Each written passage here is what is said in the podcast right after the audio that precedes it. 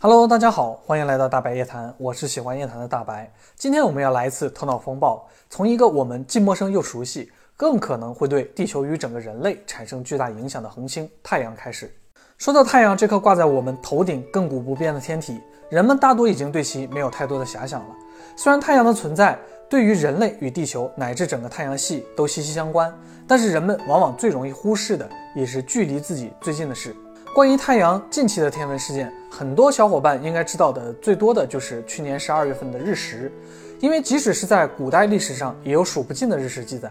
伴随着这些记载而来的，就是各种民间的传说。这些传说往往是那个时代巨大的改变的写照。在现代科学昌明的年代，像日食这种级别的天文现象呢，已经十分普及了，人们早已经见怪不怪了。如果提到太阳黑子的活跃，就更少有人关注或者关心了。就是这种不太受人关注的太阳活动，往往都是与地球上自然界紧密相连的。地球的自然环境对太阳活动变化非常敏感，这种十分密切并且神秘的联系，在科学上也只能解释很少的一部分，至今可能都未能被完全发现。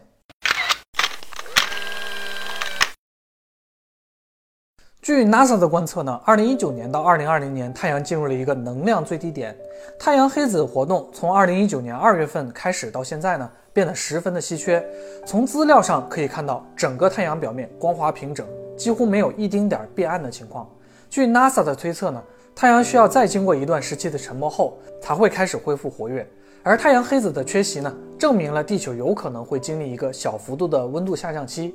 有一些科学家则直接预测，地球可能会进入一个小型的冰河期。太阳的活动往往是伴随着变化的低谷，也会迎来一个相应的巨大峰值。这很有可能发生在太阳活动周期的开始，就会带来日冕抛射物的增加，形成超强的太阳风暴。这些带有电荷的高能粒子呢，会干扰地球的电离层，导致人类的卫星以及无线电短波信号受到干扰，甚至干扰供电网络，导致断电。上一次 NASA 对太阳黑子的警告是在2017年的七月份左右，太阳产生了一块直径约十二万公里的太阳黑子。这块黑子可以不需要借助太空望远镜，直接在地球上就能观测到。在这次观测之后不久呢，太阳接连发出了两次巨大的闪焰，级别高达 X 九点三级。这里针对太阳耀斑的分级是采用在地球附近观测到的 X 射线的峰值量，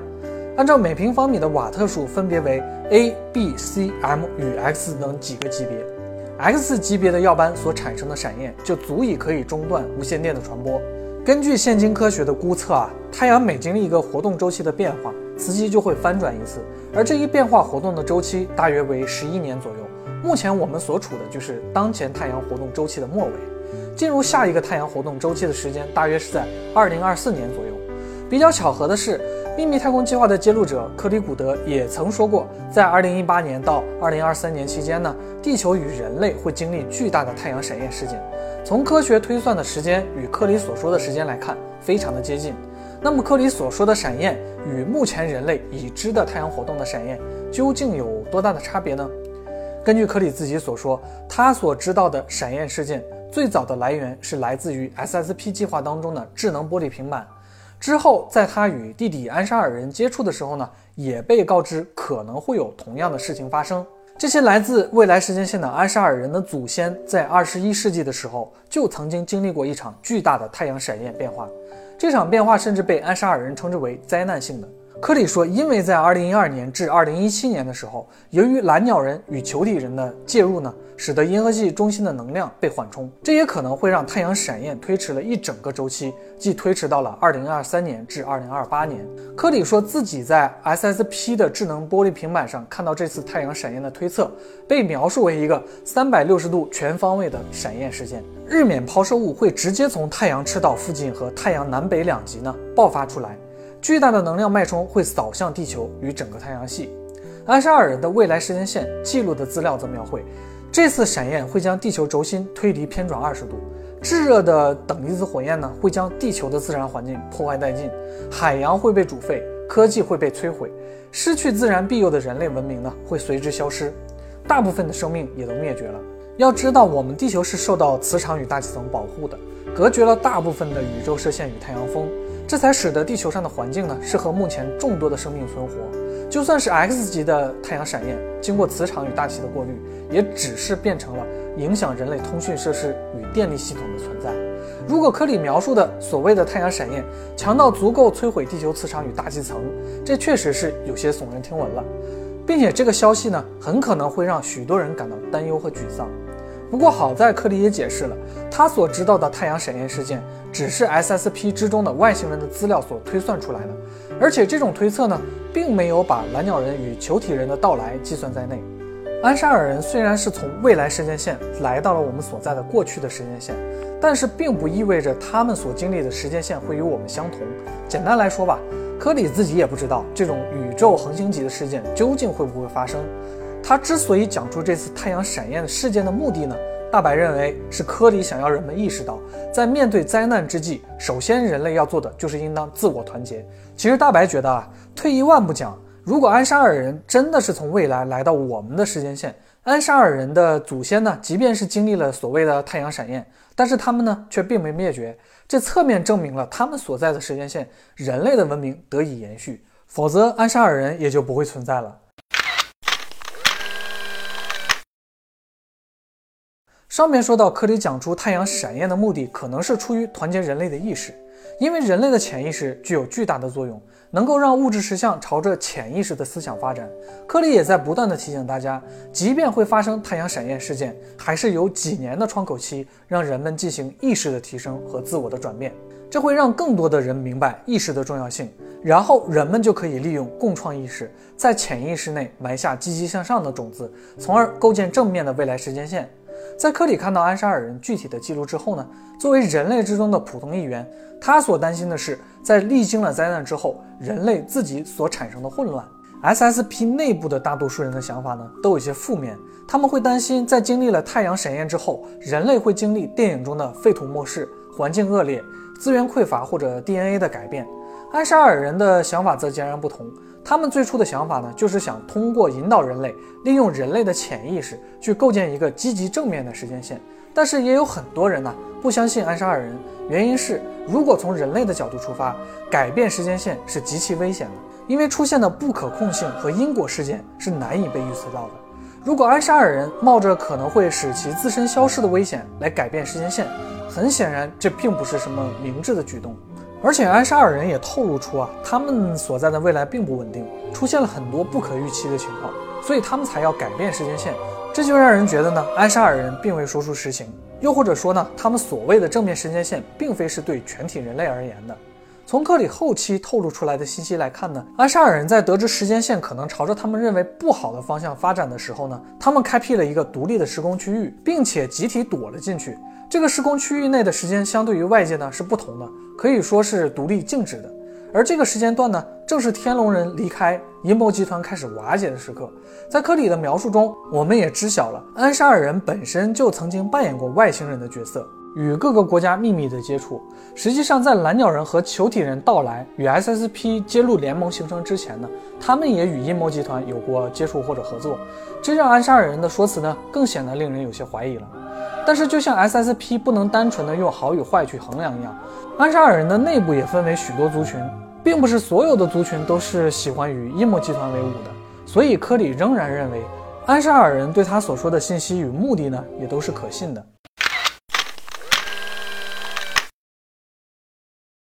本身太阳活动的周期就潜移默化地改变了自然界。根据科学调查研究呢，太阳黑子的活动频率直接会影响到地球的气候变化，而气候会直接影响到农业。也有研究人员认为啊，十一年的周期与人类的经济也有着千丝万缕的联系。在知晓科里描述的太阳闪焰事件之后呢，有许多人都认为，虽然这很可能是人类文明的浩劫。但是也有可能是一次人类提升意识频率的契机。之前我们讲过啊，类人族的起源呢是来自于天琴座的，而我们所处的银河系呢，大多数外星人的外观其实都是与我们人类非常类似的。有一种说法就是，天琴座的类人族的诞生呢，是来自于宇宙间的一种神秘的射线。这个射线的振动频率像一种模具或者是范本，使得智慧生命的外观呢都趋向于人类。而天琴座本身也有一个非常著名的长伽马射线源，并且这个射线源的源头呢，尚不能被人类的科技所定位到。也就是说，这个射线源啊，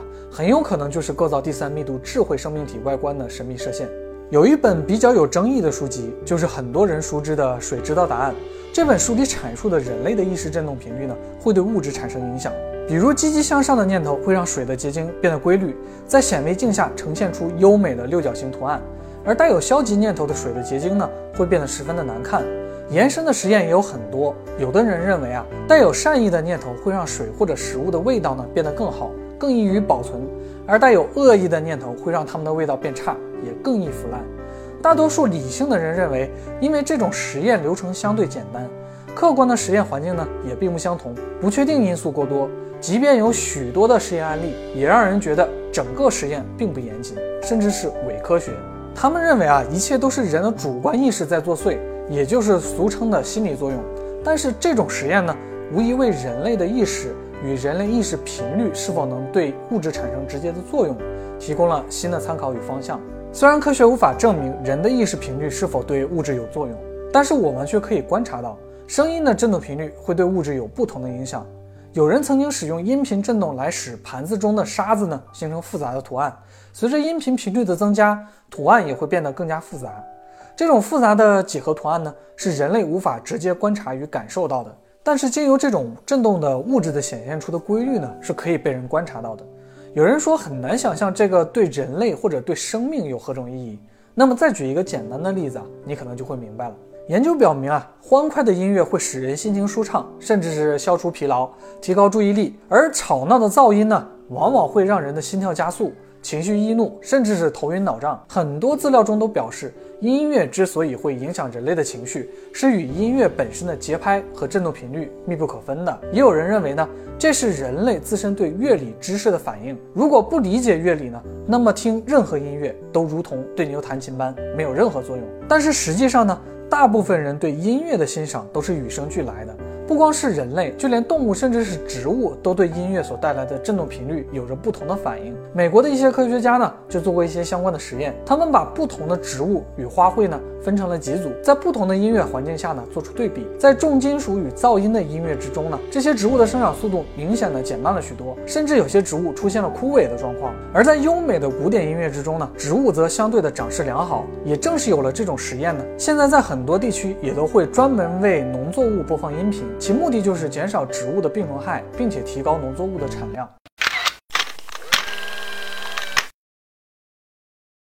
其实，人类早就在自然界之中呢，受到了自然界振动频率的影响。一八八九年呢，尼古拉特斯拉就在无线电传输实验当中接收与计算得出，地球拥有的共振频率大约接近八赫兹左右。后来，在一九五零年代，在德国物理学家舒曼的理论当中呢，被认为这种共振频率是由于地球本身与电离层形成的共振腔，经由日光强弱的照射。与大气内各种振动频波与电波的传播形成了一种永远不会消失的谐振波。这种谐振波的频率呢，就大约在七点八三赫兹。所以地球的这种频率也被称为舒曼共振或者舒曼波。这种舒曼波与人类和一些脊椎动物脑中的海马体振动频率是相同的。海马体的作用呢，简单来说就是掌管记忆、生存之类的。所以也就有人称这种波为地球脑波。当然，这种振动频率最直接的应用呢，可能就是在外太空。据说 NASA 在载人太空舱之中。就装有舒曼波发生器，目的就是维持宇航员的身心健康。大白猜想啊，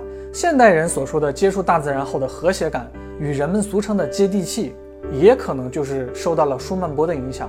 回到课里所讲的太阳闪焰，一些比较极端的人会认为啊，经过高频粒子流的洗礼，人的意识振动频率呢也会有一个质的飞跃，但是更多的人呢会因此失去生命。其实根据目前科学推断呢，太阳的寿命大约有一百亿年。而太阳现在的年龄推论是大概五十亿岁，也就是说，宏观上太阳开始已经要向衰弱期进发了。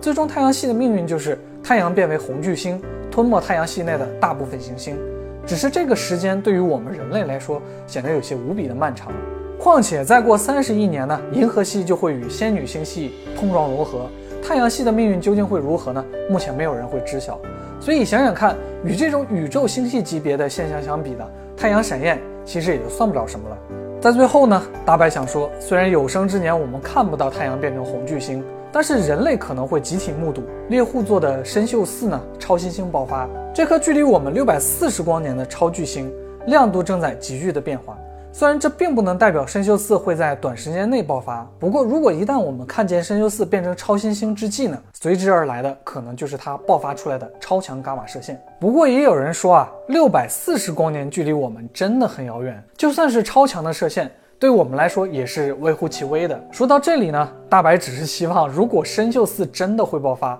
那么我们的太阳千万不要在这个时候爆发超强的闪焰就好，不然到时候呢，失去地球保护的我们，在经受到了深秀四不太强的伽马射线，人类可能真的就要变成绿巨人了。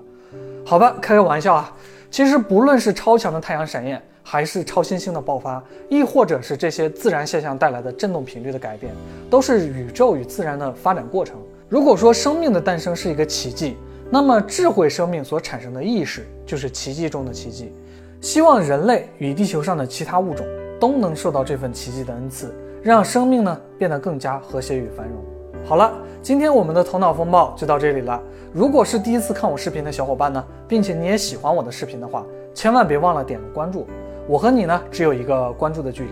我是喜欢夜谈的大白，我们下期再见，拜拜。